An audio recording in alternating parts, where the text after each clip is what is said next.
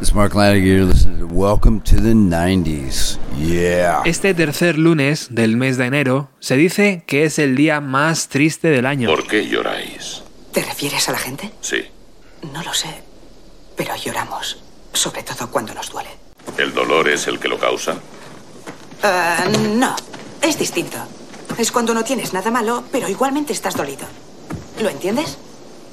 Aquel estudio, llevado a cabo desde la Universidad de Cardiff, introducía en una fórmula matemática varias variantes, como las deudas navideñas, no haber cobrado la nómina, el frío o la nostalgia de los días festivos. Sea o no un truco publicitario para que intentemos llenar ese vacío comprando cosas, he decidido reunir algunas de las canciones más tristes y deprimentes de la década de los 90, por lo que os ruego consumir con cuidado esta emisión. No problema. Tal vez una de las canciones más deprimentes que nos venga a la cabeza cuando hablamos de los 90 sea Creep de Radiohead. Tom York y sus compañeros parece que tienen un máster en eso de crear composiciones que nos golpean en nuestra parte más sensible. Incluso hace unos años, el científico Charlie Thompson realizó una lista con las 10 canciones más tristes de la banda, utilizando la métrica que aplica Spotify a cada tema y la densidad lírica de la composición. La verdad es que eso de cuantificar un sentimiento a mí se me antoja un poco imposible a día de hoy, pero sí me parece interesante que la música sea tratada desde un plano científico, porque es verdad que una canción nos puede hacer sentir mejor, recuperar recuerdos olvidados o sumirnos en un pozo muy oscuro. Volvamos a nuestra adolescencia, si os parece bien, cuando cantábamos aquello de quiero tener el control, quiero un cuerpo perfecto, un alma perfecta, quiero que te des cuenta cuando no estoy cerca de ti. Creep.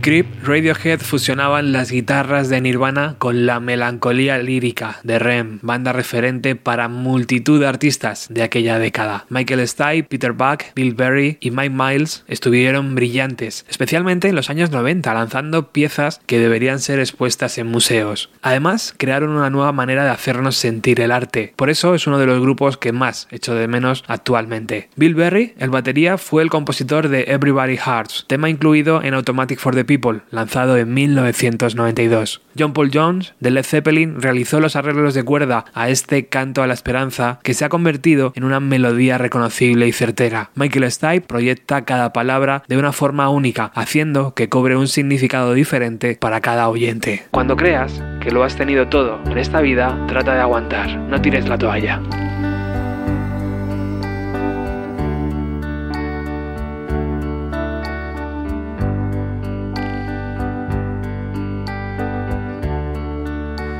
Day is long. And the night the night is yours alone.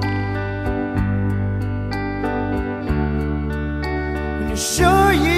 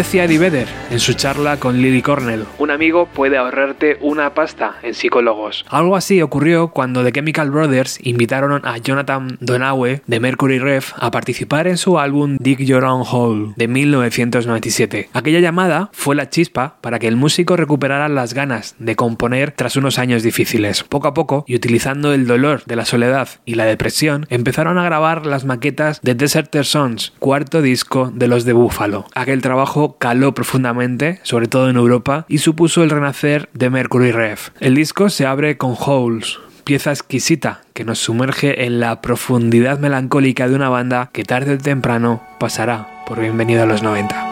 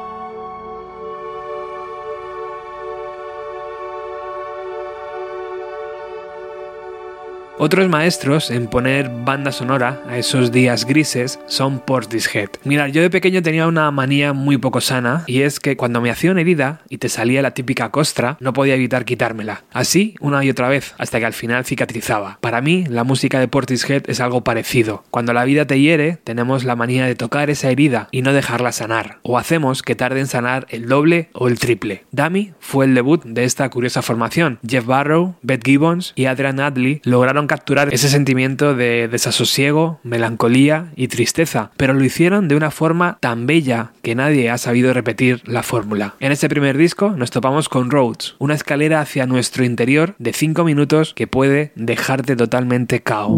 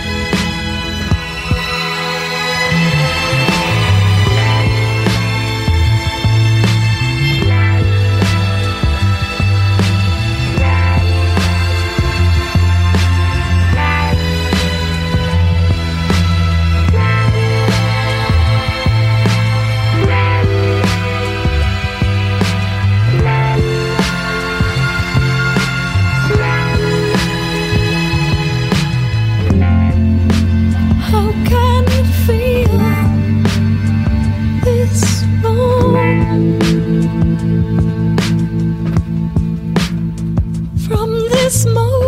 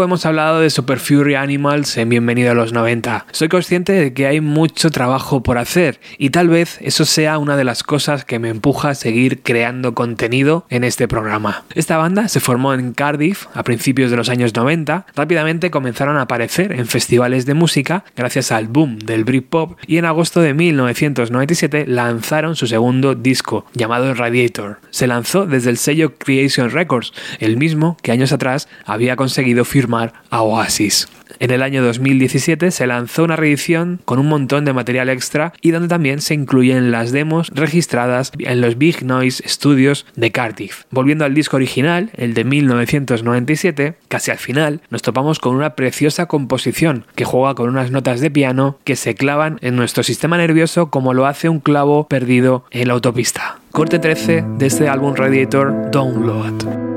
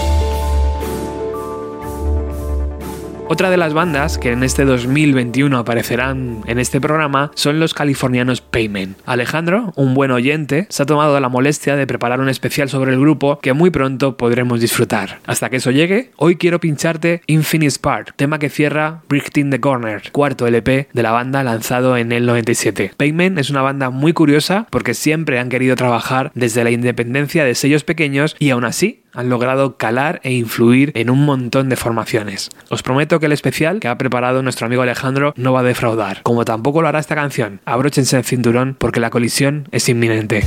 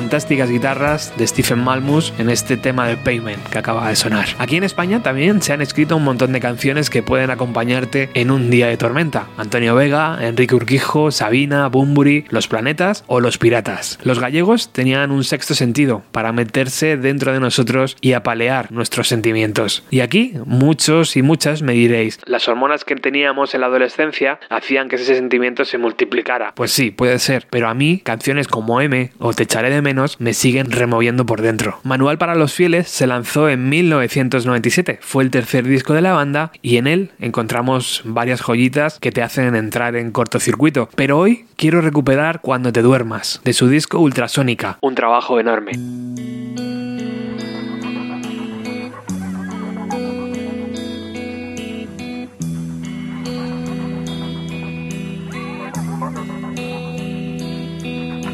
Me miras con las manos escondidas en la mesa y piensas que dirán.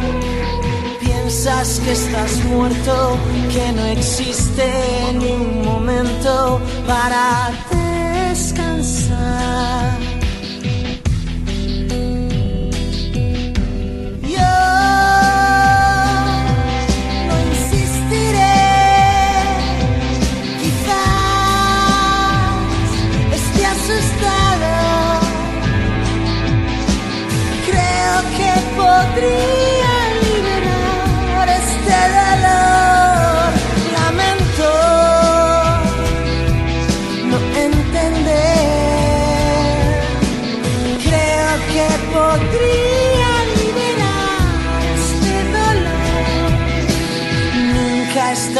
Claro de qué estado te lamentas cuando estás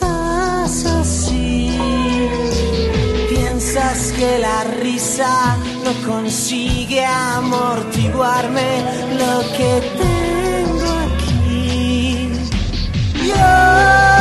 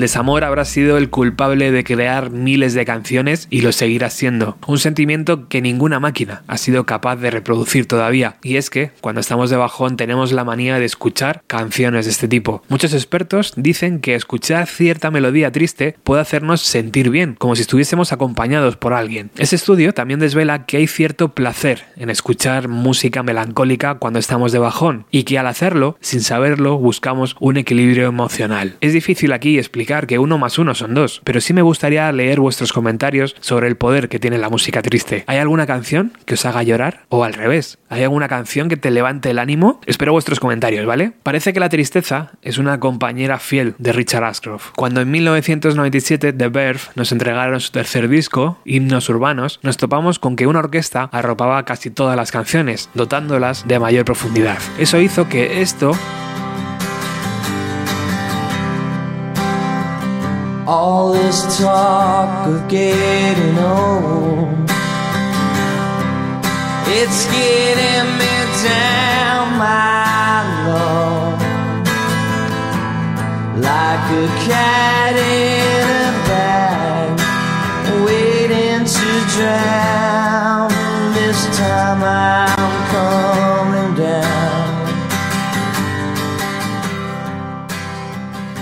se transformara en esto otro.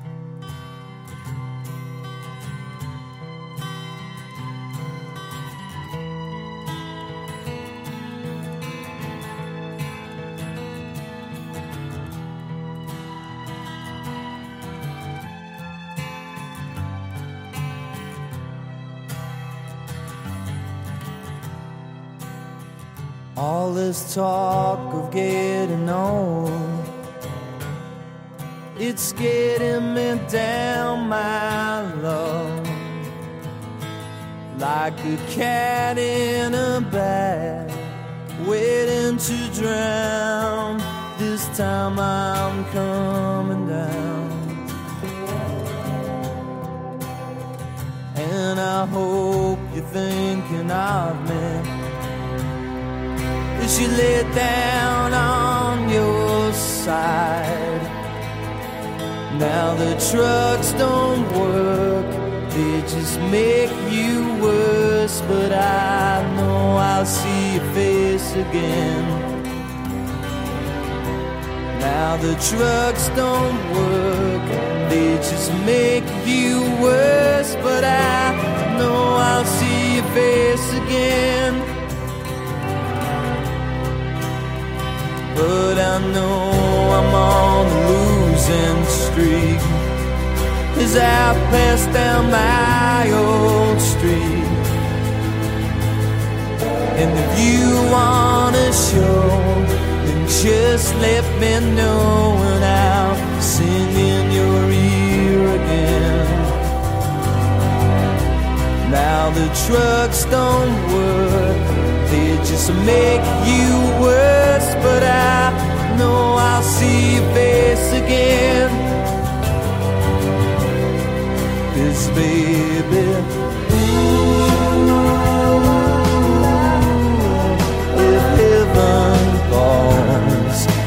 coming to, just like you said.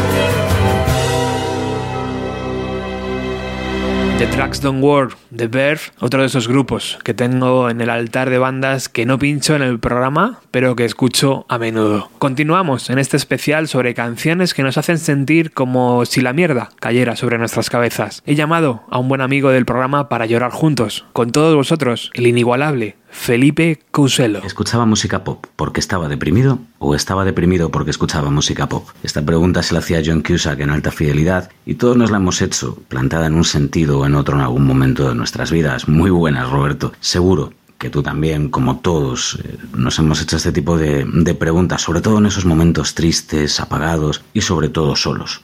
Mirad, el término soledad para generaciones que no hemos vivido ni guerras, ni hambrunas, ni situaciones realmente complicadas, se ha visto reforzado en el último año, más o menos, ya sea en la soledad del 2020 o en la del hielo y la nieve de comienzos del 21. El caso es que la soledad es una de las máximas expresiones de la tristeza y la música no está ahí simplemente por el hecho de ser triste, no. Por ejemplo, el blues se hace para sacar esa tristeza y esa pena de ti. Y de blues sabe un rato Ben Harper, de blues y de muchos otros géneros. Ben Harper ha hecho canciones terriblemente optimistas, desenfadadas, maravillosas. Me vienen unas cuantas a la cabeza, pero también ha hecho canciones desgarradoras por lo triste y una de ellas es Alone. Alone, eh, que salía en el primer disco que él saca con los Innocent Criminals por finales de los 90, en el 99, es eh, un, una especie de, lamento totalmente desgarrador porque va secundado por esa guitarra que casi va marcando ese ritmo del condenado, acentuado además con, con esa campana que nos va marcando el paso inexorable del tiempo y a un protagonista que sigue estando solo y que suplica que no le dejen solo, porque esa es la manera más triste en la que uno puede estar. Ya lo había dicho Nilsson, por ejemplo, en aquel One, ya lo habían dicho tantísimos, ¿verdad? ¿Cuánto se ha definido la tristeza y la soledad en canciones? Por cada una de alegría hay mil de tristeza. Y en esta Ben Harper te ataca a lo más profundo, quizá para sacarse una pena tan abstracta en la forma como concreta en el fondo. La soledad es la enésima potencia de la tristeza. Y la música está aquí, entre otras cosas, para que esa soledad deje de existir, para sacar las canciones al mundo, para que todos compartamos y vayamos tomando pedacitos de esa tristeza hasta que en lugar de parecer algo tan grande, tan duro, tan inapelable, pues se va convirtiendo en fragmentos más chiquititos que podamos asumir entre todos. Lo dicho, los lunes pueden ser muy tristes, los lunes de enero de 2021 con 2020 detrás pueden ser todavía más tristes y la música está, entre otras cosas, para que recordemos incluso esos momentos tan tristes con el mayor de los cariños.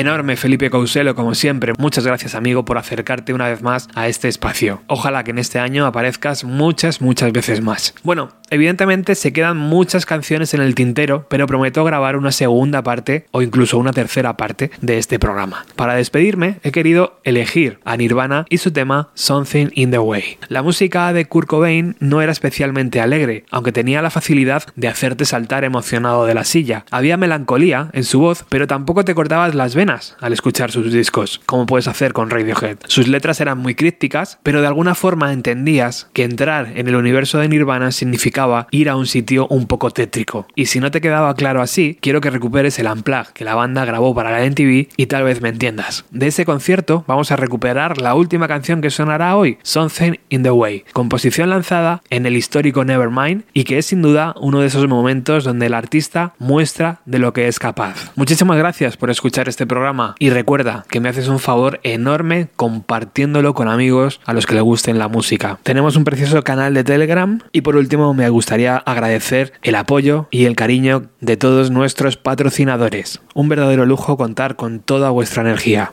Ahora sí, nos vamos Something the Way Nirvana dentro de la cabeza de Kurt Cobain. Chao.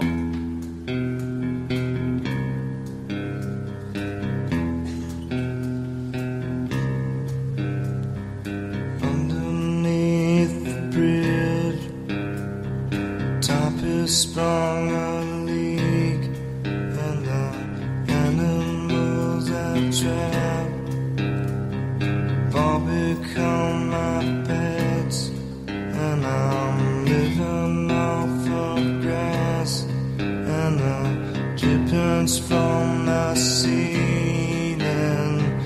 It's okay